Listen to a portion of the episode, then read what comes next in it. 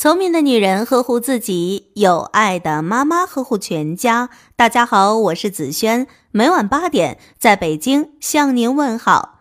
今天要和大家分享的文章是：女人生二胎的极限年龄是多少？随着二孩政策的全面开放，越来越多的妈妈们开始关心这样一个问题：女人生孩子的极限年龄是多少？如果女人过了三十五岁才第一次生孩子，那就是高龄产妇了。一旦划入高龄产妇之列，究竟意味着什么呢？有人说，高龄产妇生孩子风险系数高，有可能难产，可能生的孩子会不健康。还有人说，年龄越大越不容易怀上孩子。这些都是真的吗？今天。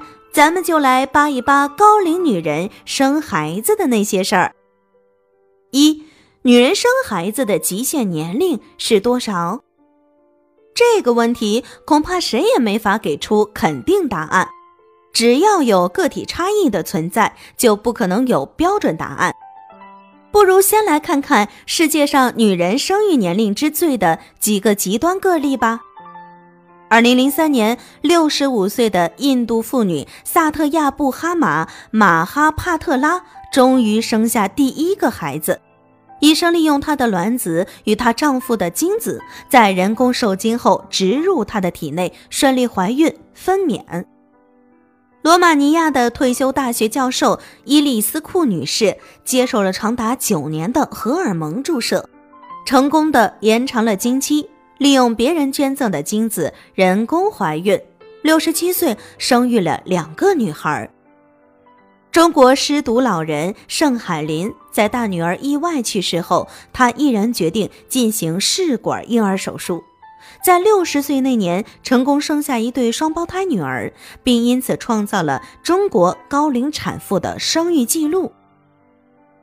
从这些个例不难看出，虽然他们生育时都过了花甲之年，可受孕过程却经历了不少周折，都需要借助高科技的医学手段才能成功受孕。二、自然受孕，女人最晚多少岁还能怀孕？简单一句话，只要你没绝经，就有可能怀孕。自然绝经代表了卵巢功能的衰退，雌激素分泌枯竭，月经停止，生殖功能也就终止。一般来说，大多数女性在四十五至五十五岁之间绝经。根据个人体质不同，绝经年龄会有约十年之差。因此，既有三十几岁便绝经的人，也有五十多岁还能自然受孕生育的人。有效受孕年龄的最晚界限通常被认定为绝经到来的十年之前，比如绝经年龄为四十八岁，由此推算，三十八岁则是有效受孕年龄的极限。这个结果是不是出乎很多人的意料呢？这也就是为什么那么多的明星虽然年纪并没到绝经的年龄，可生娃之路却走得异常艰辛。要么求子无门，要么只能借助医学手段人工干预才能成功了。这里讲的人工干预，讲的就是试管婴儿技术。有些人提到试管婴儿，还是有抵触心理。其实现在有些夫妻明明可以自然孕育，也会选择试管婴儿的。女性的二十至三十岁。这段分娩高峰期的时间，仍然是怀孕最受欢迎的时间。你可能会听说，越年轻的女性越容易怀孕，这是因为研究发现卵子的活性比较高，并且比较健康，因此总体来说受孕的机会比较高。同时还有以下的优势：一、质量比较好的卵子能够降低婴儿受到感染的机会；二、流产的几率会比较低。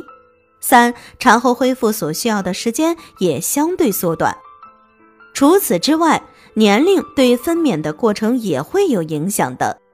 根据调查发现，二十至三十岁的女性大约有百分之八十都是自然分娩的，因为年轻女性子宫和臀部的肌肉弹性比较好，可以让分娩推进的过程更加顺利。但实际上，即使年轻女性比较容易适应生理上的变化，但她们在经济或者心理方面还不能够进入到一个家长的角色。女性的三十至四十岁，如果你选择推迟到三十岁以后怀孕的话，你并不孤单，因为越来越多的女性都选择这个阶段生宝宝，而实际上在这个时候怀孕的话，也不必担心。因为你的健康、能量和生育能力仍然处在一个理想的状态，而且卵子的质量仍然很好，所以遗传缺陷的出现的机会仍然比较低。但是随着年龄的增加，到了三十五岁以后，如果你要怀孕的话，可能就需要多加留意了，因为三十五岁以后，胎儿患唐氏综合症的机会也会增加。所以，医生可能需要为你进行羊水诊断或者其他一些检测，确保怀孕没有问题。女性四十岁以后，专家没有骗你，在这个阶段怀孕的话，确实会让你很累。原因就如一般四十岁以后的足球运动员都不再踢足球一样，你在体力上没有优势，同时能量的恢复也会比较慢。但实际上，有很多妈妈怀孕还是十分顺利健康的。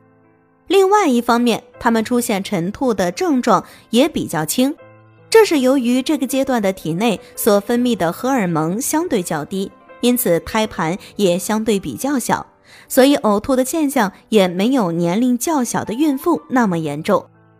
而最值得注意的是，防止遗传缺陷的出现。